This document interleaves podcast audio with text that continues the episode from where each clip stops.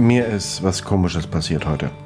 Ähm, ich habe angefangen, diese vorgelesenen Geschichten für eine spezielle Person aufzunehmen. Äh, jemanden, der gerne von mir abends Geschichten vorgelesen bekommen hat und dabei eingeschlafen ist. Und weil am Telefon dann das blöde Tuten am Ende ähm, den Schlaf doch etwas gestört hat, habe ich das Ganze als Sounddateien aufgenommen und verschickt.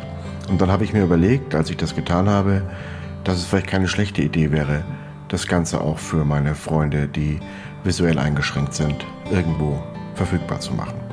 Also habe ich, ohne viel nachzudenken, einfach einen ganz, ganz einfachen Anchor-Account genommen, habe das da draufgeschmissen, habe denen den Link geschickt und habe ähm, auch ein kleines Posting gemacht, dass ich das jetzt habe und das auf äh, Facebook angekündigt. Und heute Morgen habe ich geguckt und ich habe 650 Zuhörer. Ich habe keine Ahnung, wie das passiert ist. What's next? Nächste Wanderungen, Pilgerschaften und wohin soll das führen? Ein Update für eigentlich nur die paar Handvoll, die das wirklich interessiert. Der Unterschied zwischen einer Wanderung, Pilgerschaft und einer Wallfahrt, Spaziergang, ist die Intention. Spaziergänger und Wallfahrer haben ein Ziel. Bei Wallfahrern oft eine Stätte mit religiös großer Bedeutung. Pilger und Wanderer laufen zuallererst mal, um zu laufen. Der Weg ist der Grund.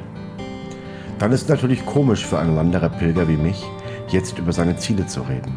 Mache ich trotzdem, weil es mich ehrlich hält, den inneren Schweinehund keine Chance gibt, zu kneifen und außerdem Spaß macht, weil Vorfreude die schönste Freude ist. Erstens, noch zwei Jakobswege in 2018. Das Jahr ist noch nicht einmal anders als vorbei, aber es wird langsam Herbst. Das bedeutet mehr Regen, kältere Tage, nassere Nächte und mehr geschlossene Einrichtungen. Trotzdem will ich noch zwei kleinere Jakobswege dieses Jahr laufen. Den Jakobusweg von Ulm nach Konstanz, etwa 170 Kilometer, und den Jakobsweg ab Trier, in Richtung und über Metz, noch etwa 100 Kilometer, also als Weiterführung des Moselkamino fortsetzen.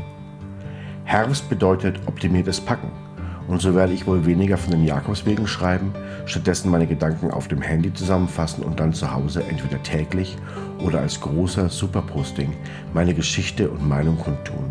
Schauen wir mal. Und dann kommt der Winter und damit fünf Monate Stubenhocken, unterbrochen von kurzen Winterwanderungen und einer Hüttentour, die ich eigentlich als Geschenk geplant hatte, jetzt aber alleine machen werde. Ist auch nicht unbedingt verkehrt.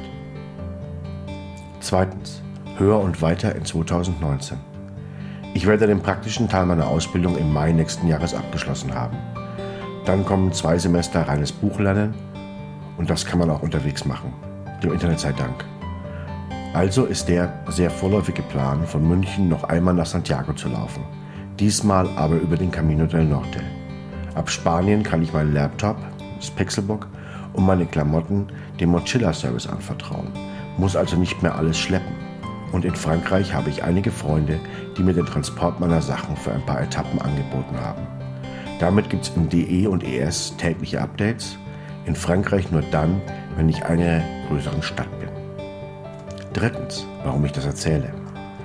Dass sich das Leben ändert, das ist ein Fakt. Meines hat sich mehrmals um 180 Grad gedreht und ich bin damit oft ganz zufrieden. Dinge, die man an einem Tag für selbstverständlich gehalten hat, werden am nächsten ad absurdum geführt. Das passiert, ist nicht immer toll, aber worauf es ankommt, ist damit umzugehen. Ich habe letzte Woche einer Bekannten gesagt, dass sich fallen lassen keine gute Sache ist. Zu fallen, das ist immer mit einem Aufschlag verbunden.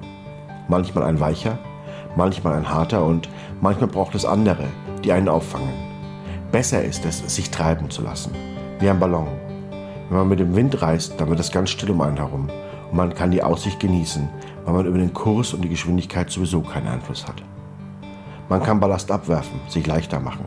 Und man kann von oben den Ballast ansehen, entscheiden, wie nahe man am Boden bleiben will und welchen Ballast man auspacken und mitnehmen möchte. Sich treiben lassen, das ist langsam und behutsam, nicht schnell und aufregend, wie sich fallen zu lassen.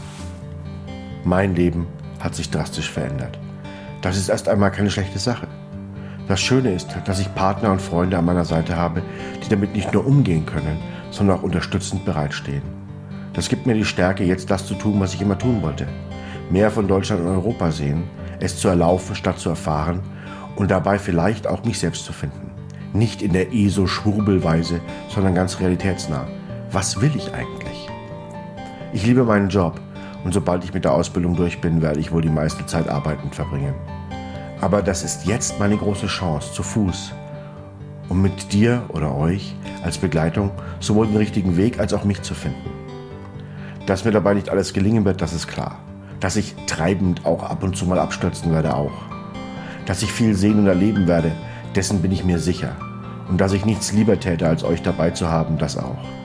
Wer weiß, vielleicht ist das Treiben und auf die Schnauze fliegen eines Suchenden ja auch was, was euch so viel Spaß macht wie mir. Glänzendes Reisetagebuch mit Instagram-Influencer-Fotos und happy, shiny people, die viel Geld ausgeben und sich von hinten mit ausgestreckten Armen vor dem Meer fotografieren lassen, wird es hier nicht geben. Brennnesseln und Sonnenbrand, das schon. Ich weiß nicht viel, ich lerne.